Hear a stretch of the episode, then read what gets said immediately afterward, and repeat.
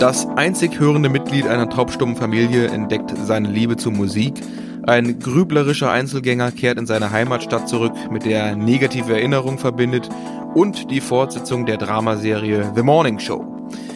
Diese drei Filmtipps erwarten euch in unserer heutigen Episode und damit herzlich willkommen bei Filmrausch, dem Podcast von der Nordwestzeitung für alle, die auf der Suche nach guten Filmen und Serien sind. Jede Woche erwarten dich bei uns drei Tipps. Wir sprechen über Filme, die schockieren, Serien, die die Seele berühren und verstaubte Klassiker aus längst vergangenen Tagen. Wir sprechen über Western mit skrupellosen Bösewichten, über Dramen, Komödien, Thriller, Kammerspiele und Kriegsfilme für besonders hartgesottene. Wir, das sind zum einen mein Kollege Michael Diederich, den man unter Kollegen auch einfach manchmal stumpf Diederichs nennt. Er ist echter Filmjunkie, heißt konkret, er sieht meist im Jahr über 300 Filme, Schrägstrich Serien. Ansonsten ist Michael ein ganz cooler Typ. Wenn er nicht gerade im Kino oder vor dem Fernseher sitzt, dann schwingt er, nein, nicht sein Tanzbein, er schwingt seine 1,91 Meter aufs Rennrad und tritt ein paar Kilometer kräftig in die Pedalen. Moin Michael. Moin. Und den Typen, den ihr gerade gehört habt, das ist mein Kollege Nils Hannes Klotz. Er wird uns wie gewohnt als Moderator durch die Folge führen. Und als Kind war seine Lieblingsserie Vicky und die starken Männer. Und heute sprechen wir tatsächlich mal über Filme, die wir beide gesehen haben. Deshalb bin ich schon mega heiß auf diese Folge. Hast du Vicky und die starken Männer nie gesehen? Ich weiß nicht, vielleicht ein, zwei Folgen. Also ich habe richtig durchgesuchtet. Aber gut, dann kommen wir mal zum ersten Tipp. Und zwar, wir haben den Film beide gesehen, du hast es gerade schon angedeutet. Wir sprechen über den Gewinner von drei Oscars in diesem Jahr. Drei Oscars gewonnen in den Kategorien Beste Nebenrolle, Bester Film, Bestes adaptiertes Drehbuch. Und ja, wir haben vorher verabredet, wir ziehen uns den beide mal rein und sprechen heute darüber. Und damit geht's jetzt um Coda. Worum geht's denn da? Ja, in Coda geht es um eine Gehörlosenfamilie. Also alle von den Familienmitgliedern, Vater, Mutter, Bruder, können nichts hören. Die Tochter allerdings kann hören und sprechen. Und das ist so ein bisschen die Besonderheit in dieser Familie. Die Tochter geht, würde ich sagen, auf die Highschool, macht gerade ihren Abschluss und möchte dann einem Chor beitreten. Und die Mutter kann das nicht verstehen. Die sagt, wieso gehst du denn in Chor? Das kann ich doch alles gar nicht hören. Und wieso tust du mir das an? Und der Vater betreibt so einen kleinen Fischkutter zusammen mit dem Bruder. Und da gibt's auch Probleme. Ich sag mal, Fangquote haben wir ja alle schon von gehört. Und alles spielt so in der Nähe von Boston. Der Vater hat auch ein Boston, äh, was ist das? Red Sox Cappy vom Baseball. Und manchmal hat auch die Tochter Boston Bruins Pullis an. Also man merkt so ein bisschen, dass das da irgendwo in der Nähe ist. Und ja, da bekommt man so einen Einblick hin, wie es ist, in so einer gehörlosen Familie groß zu werden. Ist alles ein Remake eines französischen Films. Ich habe sie doch halt nicht aufgeblättert. Wie hieß er denn noch? Gucke ich gleich nochmal nach. Hatte ich vorhin. Und hier steht's. Äh, Verstehen Sie die Billets? Aus dem Jahr 2014. Und da habe ich mich so ein bisschen gefragt, wie das ist jetzt euer Oscar-Film? Ein Remake? Ist mir so eingefallen, ja, so 2006 um den Dreh hat auch einer meiner Lieblings-Gangster-Filme, The Departed, mit Matt Damon, Leonardo DiCaprio, Mark Wahlberg den Oscar Bester Film gewonnen, war auch ein Remake von Infernal Affairs. Das wusste ich gar nicht. Einem asiatischen Film. Film. Departed feiere ich. Okay, ich auch. Ähm, deswegen, man muss ja auch ein bisschen bei den Oscars sagen, obwohl es der äh, beliebteste Filmpreis der Welt ist, es ist schon eine amerikanische Verleihung und wenn die dann ein Remake auszeichnen, naja, finde ich jetzt erstmal ein bisschen äh, unkreativ, aber wenn viele Amerikaner das französische Original von Coda nicht kennen. Kennst du es denn, das französische Original? Ich war mir tatsächlich nicht sicher. Ich meine, den hätte ich mal vor ein paar Jahren wenigstens so beim Durchseppen gesehen, aber 100 Pro war ich mir nicht sicher. Ich dachte nur gestern beim Gucken von Coda, irgendwie kam mir diese Story relativ bekannt vor. Und ja, was wollen wir schon einsteigen, wie ich den fand? Ähm, man kann vielleicht noch mal erzählen, äh, die Tochter steckt ja in so einem Zwiespalt. Vielleicht kannst du den noch mal erzählen. wo so der Konflikt der Tochter ist, die er hören kann als einziges Mitglied der Familie. Du hast gesagt, Vater, Mutter können nicht hören, genauso wie der Sohn nicht. Mhm. Ähm, die einzige, die hören kann, ist eben die äh, Protagonistin. Und die steckt in einem Dilemma. Genau, genau deswegen. Ja, sie steht vor der Wahl, nach Berkeley zu gehen und da irgendwas im, im Bereich Musik zu studieren und wird gefördert von ihrem Lehrer. Vom Musiklehrer gefördert, richtig. Aber andererseits ist sie auch immer Dolmetscherin. Gebärdensprache, muss das alles ein bisschen managen für den Fischkutter, die Familie, die Geschäftstermine, das Marketing und auch zu Hause, wenn mal Besuch da ist, übersetzt sie immer alles. Und da wird dann ein wichtiger Teil wegbrechen. Deswegen ist sie in einem Zwiespalt, ähm, ich sag mal, eigene Karriere oder bei der Familie bleiben. Die sie ja die braucht quasi, ne? Die Familie ist auf sie angewiesen. Genau, die ist auf sie angewiesen. Und ja, das ist so ein kleiner Konflikt. Und ich würde so insgesamt sagen, ist das für mich kein würdiger Oscarsieg. Okay, dazu kommen wir gleich noch. Wir wollen ja erst nochmal besprechen, es geht auch, oder es geht ja hauptsächlich um Gehörlose, beziehungsweise um die gehörlose Familie.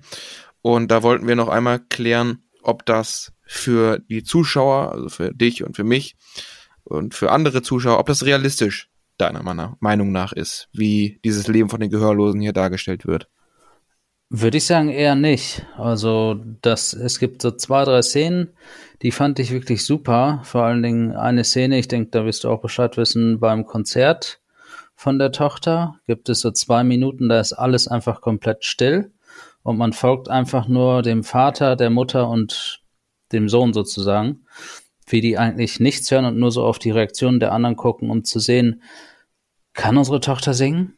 Wir hören es ja nicht. Singt die gerade richtig? Wir gucken ein bisschen auf die Reaktion, klatschen die anderen. Da sieht man eine Frau, die hat Tränen in den Augen. Genau. Und das fand ich war ein sehr bewegender und gut eingefangener Moment. Einer von wenigen, muss ich ehrlich sagen, weil sonst hast du immer unsere Sicht aufgehört. Also du hast selten diese innere Perspektive. Also ich hätte mir gewünscht, dass du dann auch konsequent aus deren Sicht das erzählst. Es ist aber aus unserer Sicht erzählt, aus Leute, die verstehen können, sprechen können. Deswegen hat man so auch die Tochter so als Vermittlerin. Aber es ist wirklich so, wir gucken darauf. Es ist wirklich wenig aus deren Sicht erzählt.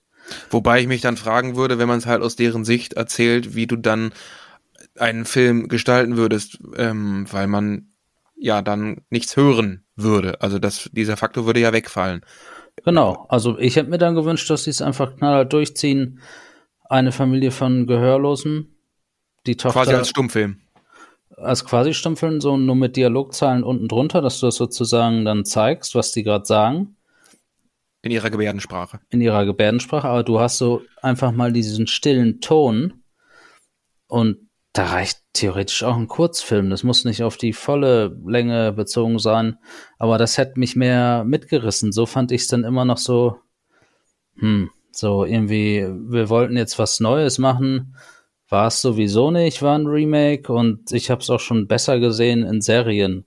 Beispielsweise die Hacker-Serie Mr. Robot ähm, hat ganz am Anfang äh, von Staffel 3 oder 4 einen Überfall ins Serversystem und da darf keiner was sagen. Da, sonst geht, glaube ich, die Alarmanlage an und dann hast du zehn Minuten komplett Stille und siehst dann nur so, wie die Hacker da stehen und sich gegenseitig Zeichen geben, wo man hin darf. Und dann kommt Security rein mit Waffen.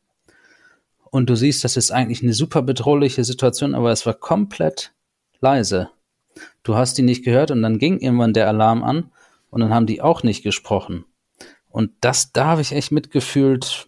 Andersrum Master of None von dem Stand-up-Comedian Aziz Ansari, ähm, da gibt es auch eine Episode, die befasst sich mit einem gehörlosen Pärchen in New York City, die irgendwie einkaufen gehen und eigentlich Streit haben. Und ja, das ist einfach total authentisch und Coda ist so Apple-Label draufgeklatscht und irgendwie das dann für eine breitere Masse verkauft. Aber authentisch ist das für mich null. Okay, ähm, die einzige, also die eigentliche Frage, die ich jetzt ja gestellt hatte, war, äh, ob das Leben von Gehörlosen realistisch gezeigt wird. Ähm, du hast jetzt, habe ich so verstanden, eher das Konzept des Filmes kritisiert. Also du hättest es eher so gemacht aus der Sicht der Gehörlosen und nicht aus der Sicht derjenigen, die ja hören kann. Also ich habe es jetzt so verstanden, du kritisierst das Filmkonzept, aber du kritisierst nicht, wie, ähm, ob die Gehörlosen realistisch dargestellt sind, weil das ist ja schon der Fall. Weißt du, was ich meine als Frage?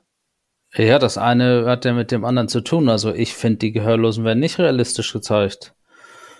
Also man sieht Vater, Mutter untereinander, kann das wohl sein, dass, dass die sich so unterhalten würden. Aber dann blendest du sozusagen immer dann weg, wenn die gerade was zu erzählen haben. Das kann ja keine existierende Figur sein, die jetzt im Streitgespräch dann einfach äh, weiter nichts mehr sagt, wenn man sie nicht versteht. Also für dich ist einfach der Fokus viel zu stark gesetzt auf die Person, die hören kann. Genau, genau, das äh, auf die Tochter sozusagen, das ist der Fokus. Da wollte man die Geschichte, war man sich wahrscheinlich nicht ganz sicher, ob das ankommt, wenn man nur Gehörlose nimmt. Da bringen wir dann aufgrund von, ich sag mal, ich würde mir vorstellen, Produktionsentscheidungen, eine Tochter mit rein, die das Ganze so übersetzt und für uns dann für, für ein breiteres Zielpublikum zeigt. Oscar-würdig ist es für mich nicht, obwohl ich den Film okay fand. Ich fand den jetzt auch nicht schlecht oder so. Also für ja. dich hätte der Film keinen der drei Oscars bekommen? Ich sag mal, bester Nebendarsteller Troy Kotsur, also der Vater, den fand ich schon gut. Der war auch lustig, der war irgendwie dann auch im Moment mal ein bisschen traurig. Hätte ich mir vielleicht noch ein bisschen mehr ähm, Screentime gewünscht, aber ihm habe ich das schon gegönnt. Also das schon, also eins Die beste von drei. Nebenrolle. Mhm. Beste Nebenrolle, bester Film ist Quatsch, bestes Drehbuch ist ein Witz. Das ist einfach geklaut und man hat das mal nicht vermischt mit. Bestes adaptiertes Drehbuch. Genau, man hat das vermischt mit dem ersten Film der Regisseurin. Das war, glaube ich, ein Netflix-Film Talaluha oder Talalula. Und äh, ja, das, das können die mir nicht erzählen, dass das das beste Drehbuch ist. Aber ich dachte, äh, bestes adaptiertes Drehbuch ist nochmal was anderes als bestes Drehbuch. Also es gibt bestes Originaldrehbuch. Das ist, wenn du das frei von Sachen erfindest und es gibt adaptiertes, wenn es sozusagen eine Grundlage gab und du die mega cool verkaufst. Ist nicht das mega. Ist ja, das ist ja hier der Fall. Nö, also es nicht. ist äh, mega cool verkauft, ist die eine Sache, aber es ist ja ein adaptiertes Drehbuch. Klar, aber es Ja. ist nicht mega cool verkauft, weil es ziemlich äh, dem französischen Film ähnelt.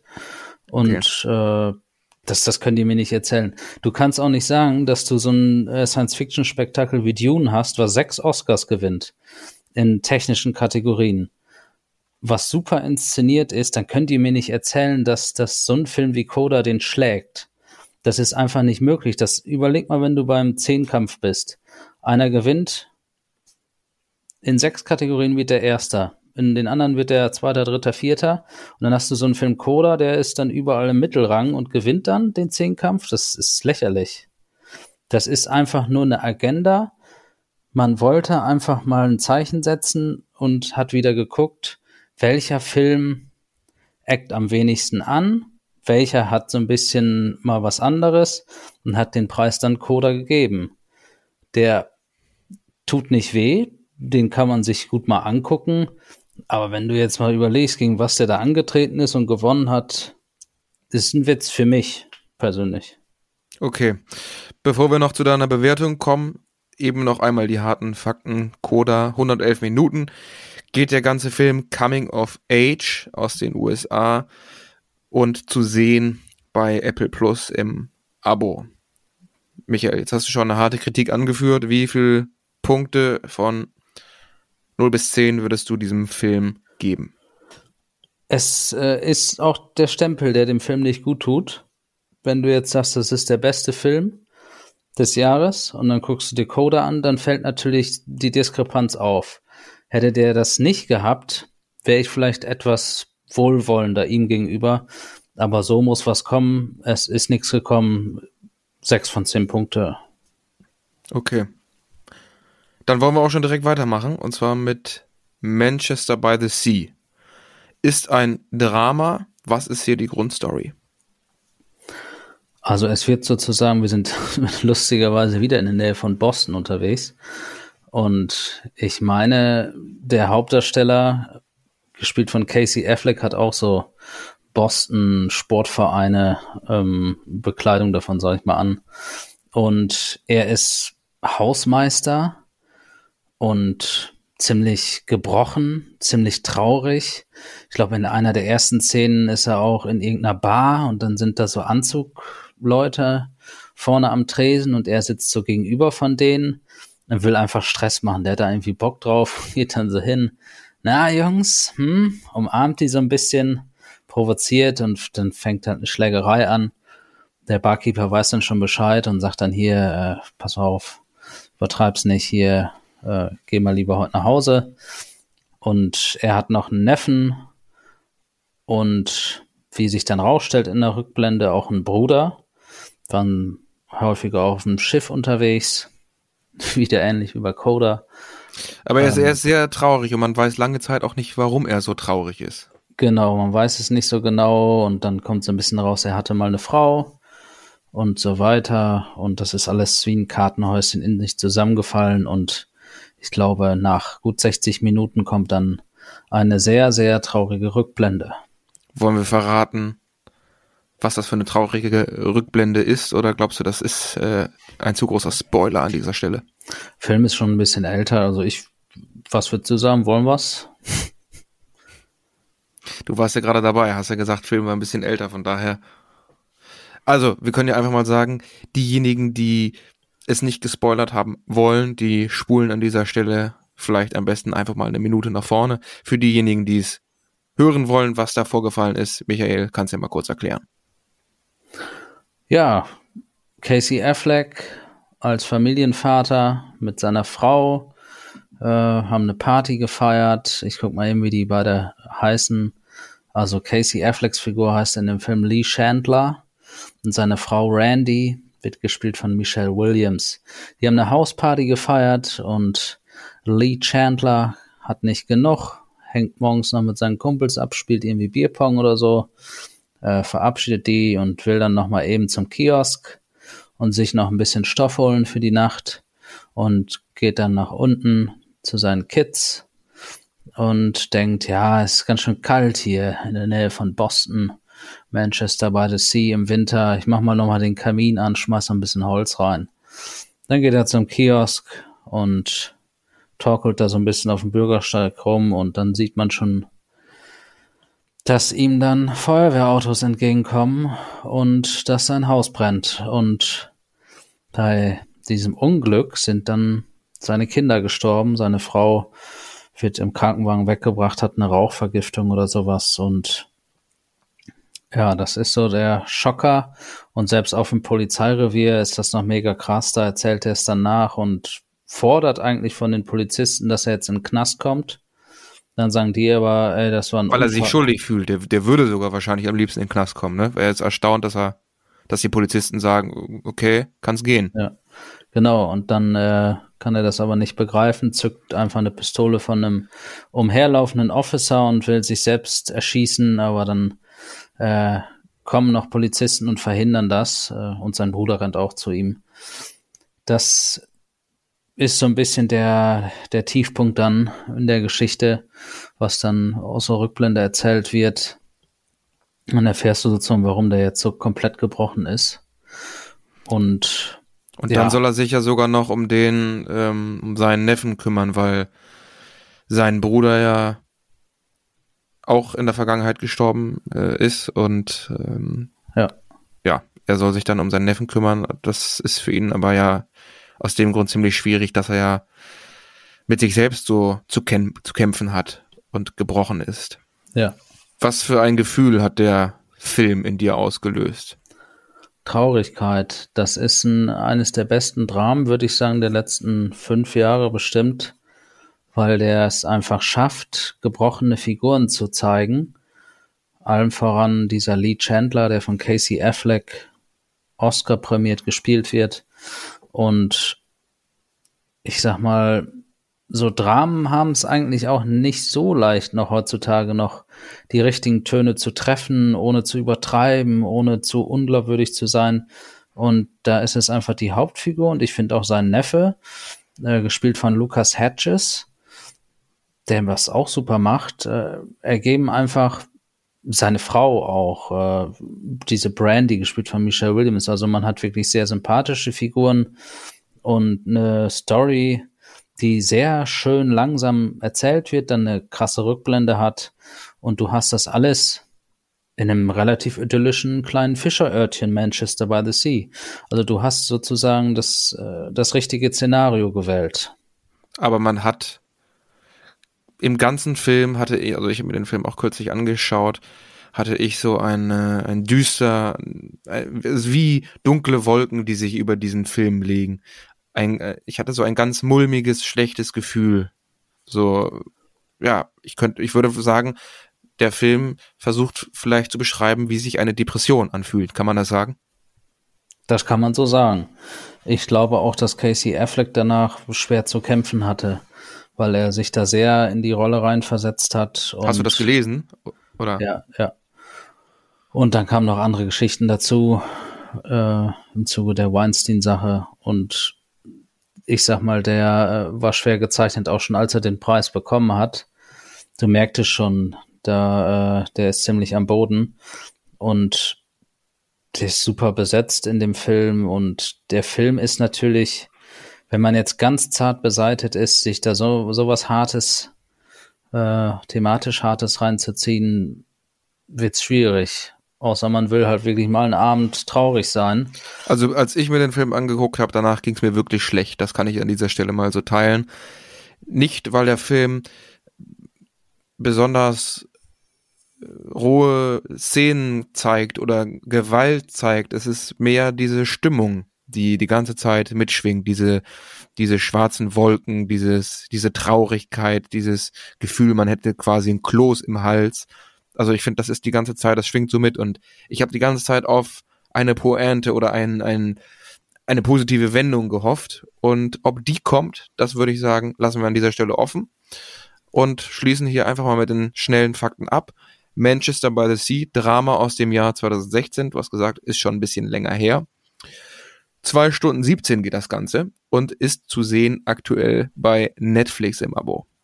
Du hast gesagt, für dich eines der besten Dramen Dementsprechend, wie viele Punkte würdest du dem Film auf unserer Bewertungsskala geben? Der kriegt von mir 8,5 von 10. Also die Schwächen hast du eigentlich schon gesagt. Die Stimmung ist nicht die beste danach und man Aber muss, muss das so sein? Können. Muss das, äh, muss die Stimmung nach einem Film gut sein, damit der Film eine volle Punktzahl bekommt? Oder ist das nicht gerade gut ich an einem Film, wenn man so mitgenommen wird? Ist, das, das ist ja keine Schwäche? Ja, okay. Ist, glaube ich, Typsache, ja. Okay, also du gibst deinen persönlichen Abzug, der rührt daher, dass man gefühlstechnisch nach dem Film so angenockt ist. Ja, genau. Und so ein bisschen Abzüge, würde ich sagen, der zieht sich schon ein bisschen. Ich habe jetzt gerade noch mal geguckt, wie lange er tatsächlich ist. Hast du ja vorhin gesagt, glaube ich. Ne? Zwei ne? Stunden 17. Zwei Stunden 17, ja. Das ist schon ein ordentliches Teil und auch am Anfang. Ich sag mal, die erste Stunde ist super, fast im Neuner-Bereich, dann fällt es ein bisschen runter und zieht sich so durch. Also ich sag mal, die, diese Rückblende ist dann krass. Und der Anfang und am Ende hast du dann so, aha, deswegen ist der so. Und äh, ja, dann zieht sich das so ein bisschen, äh, flacht etwas ab, aber zieht sich so durch. Und das ist jetzt auch nicht super super dynamisch erzählt, deswegen die Abzüge von Da würde ich dir sogar auch zustimmen. Also in der Länge würde ich auch sagen, zieht er sich echt hin. Hätte man kürzer machen können, dafür, dass ich mit dem Gefühl rausgegangen bin, was ich eben beschrieben habe, würde ich an sich keine Abzüge geben.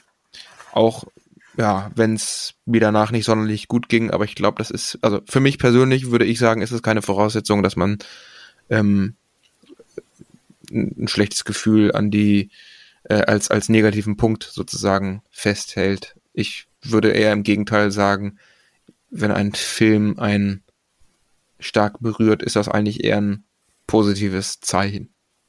Ja. Okay, dann machen wir aber weiter mit äh, Tipp Nummer drei heute und das ist ähm, The Morning Show Staffel 2. Fortsetzung der Dramaserie aus dem Jahr 2019. Und wie der Name schon sagt, ist eine Serie, die sich um Nachrichten dreht, beziehungsweise um eine Morning Show. In der ersten Staffel ging's um die MeToo-Debatte. Äh, und zwar hatte der Hauptmoderator der Morning Show dort seine Kolleginnen sexuell belästigt, genötigt. Ja, Michael, was ist jetzt Thema von Staffel 2 aus dem Jahr 2021? Diese ganze Geschichte, ähm, dieser ähm, Moderator, der Name von ihm, Mitch Kessler, gespielt von Steve Carell, ist dann äh, jetzt nach Italien ausgewandert oder macht er erstmal Urlaub, ist total am Boden, alle hassen ihn. Äh, das ist der belästigende Moderator. Genau, und der muss erstmal wieder klarkommen, währenddessen sich das alles neu formiert. Ich glaube, der Sender heißt UBS und da sind so ein bisschen Machtspielchen. Wer ist jetzt die neue Nummer eins? Wer ähm, ist das neue Moderatoren-Duo? Man hat ähm, die Alex Levy, die damals mit diesem Mitch Kessler zusammen das Duo gebildet hat. Dann hast du noch Bradley Jackson, so eine aufstrebende junge Moderatorin, die von Reese Witherspoon gespielt wird. Und neuer Chef ist Corey Allison. Ähm, die Figur war eigentlich schon weg vom Fenster, wurde dann aber wieder zurückgeholt. Und ich sag mal, da nimmt das Ganze jetzt wieder neue Fahrt auf, neue Strukturierungsmaßnahmen und alles äh, ist so ein bisschen nach dem Untergang, würde ich fast sagen, nach dem Schocker von diesem ganzen Sexual Harassment Zeug. Das heißt, es gibt jetzt kein Thema wie MeToo, sondern es ist eher so intern Machtspielchen und so weiter. Weil ich hatte mal im Vorfeld, bevor Staffel 2 erschienen ist, gelesen, eventuell könnte Corona auch eins der Hauptthemen in der Serie sein. Spielt das eine Rolle? Hm, also würde ich schon sagen, es spielt eine Rolle. Das Blöde ist, die haben gedreht, da war es noch nicht absehbar, wie lang das Ganze geht und das merkst du. Also ich glaube, in irgendeiner Folge zeigen die dann die leeren Straßen von äh, New York City ist es, glaube ich, und wie es da aussieht und wie gespenstisch. Dann äh, weiß man aber noch nicht so ganz genau, wie die es weitererzählen. Ich meine, die haben dann fast aufgehört zu drehen, wo die Pandemie noch mal richtig Fahrt aufgenommen hat. Und ich glaube, so richtig kommt die Pandemie erst gegen Staffelende. Deswegen äh, ist das zu einem sehr ungünstigen Zeitpunkt gedreht worden. Und ich würde sagen, Corona ist ein Teilthema von Staffel 2. Das hört sich jetzt alles wie so ein bisschen so ein thematischer Schlingerkurs an. Könntest du mit ein, zwei Sätzen sagen, worum es geht, oder ist das wirklich uneindeutig? Es geht so ein bisschen darum, wie geht man mit sexueller Belästigung am Arbeitsplatz um also ich meine, in Staffel 1 kam der große Krach, Staffel 2 spielt jetzt so ein bisschen damit, wie geht man da um, wie kann man es präventiv vielleicht auch besser machen. Und es geht so ein bisschen darum, um dieses Culture, äh, Cancel Culture ähm, Zeug, so ein bisschen, dass man fast nichts mehr sagen darf. Also es gibt da auch zwei, drei Moderatoren, die hauen trotzdem noch Sprüche raus, stehen dafür in der Kritik, andere gehen nur noch Nummer sicher.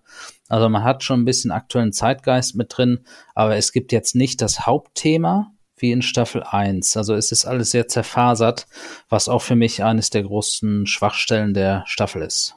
Okay, du sagst, dieses Zerfaserte ist ein großer Kritikpunkt oder dein größter Kritikpunkt an der Serie. Gibt's noch irgendwas anderes, was du besser gemacht hättest? Wo siehst du noch weitere Schwächen? Ich sag mal, die Figuren sind nicht mega krass entwickelt und äh, das siehst du auch. Bei einigen Sachen wussten die einfach nicht mehr weiter. Du hast dann da die Figur von Mitch Kessler, diesem Typen, der da diese ganzen Skandale da hat, diese Sex-Skandale, die ist total gebrochen. Aber irgendwie wird das Ganze nicht so richtig weitererzählt, als ob die jetzt selber nicht wussten, wie es weitergeht. Das gleiche ist bei seiner Kollegin Alex Levy, gespielt von Jennifer Aniston, die ich auch immer gerne sehe die Figur, pf, ja, rudert da auch so ein bisschen umher. Also ich würde sagen, es fehlen wirklich richtig geile Figuren, eine richtig geile Story für Staffel 2. Also der rote Faden fehlt auch. Es fehlt komplett der rote Faden Und ich würde auch sagen, es ist gar nicht mehr so interessant. In Staffel 1 hast du die ganze Zeit gewartet nach diesem Weinstein-Skandal. Wie erzählen sie es jetzt weiter? Wie betrifft das den Sender? Und in Staffel 2 ist es irgendwie so ein 0815 Machtspielchen im Nachrichtensender. Ich hätte mir dann da ehrlich gesagt auch, also ich habe die Staffel 2 noch nicht gesehen. Staffel 1 habe ich geschaut. Ähm, ich hätte mir irgendwie ein Hauptthema gewünscht. So wie in Staffel 1, dass man in Staffel 2 auf ein anderes Thema geht wie zum Beispiel Corona. Gut, jetzt sagst du, das war alles zu einem Zeitpunkt, wo man das noch nicht so ganz genau absehen konnte. Dann hätte man vielleicht ein anderes Thema wählen können. Aber wenn ich mir das jetzt so anhöre, so dieser fehlende rote Faden, ja, weiß ich gar nicht, ob ich da so Bock drauf habe, mir das jetzt anzuschauen. Was würdest du denn sagen? Ich habe jetzt mir Apple Plus geholt äh, vor ein paar Tagen, um mir unseren ersten Tipp Coda, rei Coda reinzuziehen.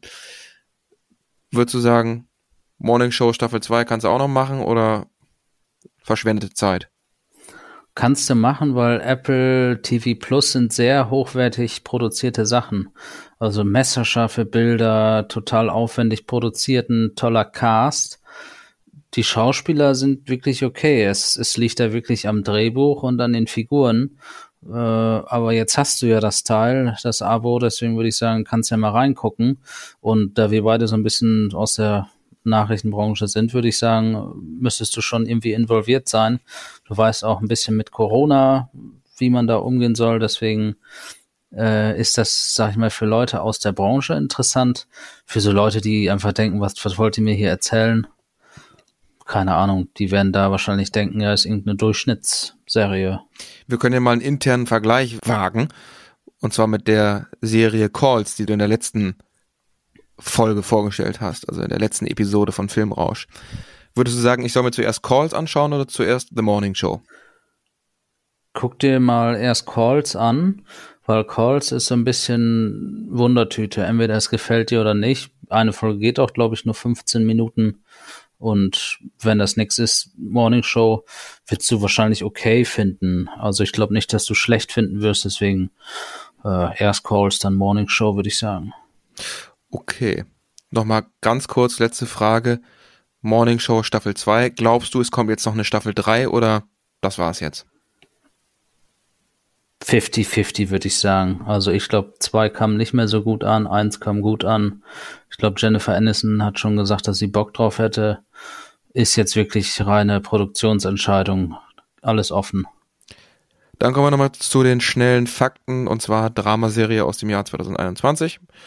Zweite Staffel von The Morning Show sind zehn Folgen, haben eine Länge von 50 bis 70 Minuten und haben sie, haben ja schon gesagt, auf Apple Plus zu sehen. Jetzt wird's nochmal mittelmäßig spannend, weil wir haben es ja ungefähr schon einordnen können, wie deine Bewertung so ist. Nicht so berauschend wahrscheinlich, aber lass es nochmal in deiner Punktzahl widerspiegeln. Sechseinhalb von zehn kann man machen. Sechseinhalb. Ist ja noch relativ positiv, ist ja noch relativ gut. Ich hätte jetzt so fünf vielleicht erwartet. Ist ja auch keine preisgekrönte Serie oder ein Film. Das heißt, die Erwartung war nicht so hoch. Die Erwartung war nicht so, ja. Genau. Okay. Ja gut, Michael, dann haben wir es schon wieder gepackt mit unserer heutigen Folge. Nächste Woche geht's weiter, wieder mit drei Tipps. Für diese Woche soll es das gewesen sein. Wie immer an unsere Hörerinnen und Hörer bei Fragen gerne melden an michael.diederich.nwz medien.de oder an nils.klotz.nwzmedien.de. Ja, und wir haben, wir zeichnen abends auf. Mittlerweile jetzt kurz nach neun. Michael, ich wünsche dir einen schönen Abend. Wünsche ich dir auch. Bald. Mach's gut. Ciao. Hau rein. Bis dahin.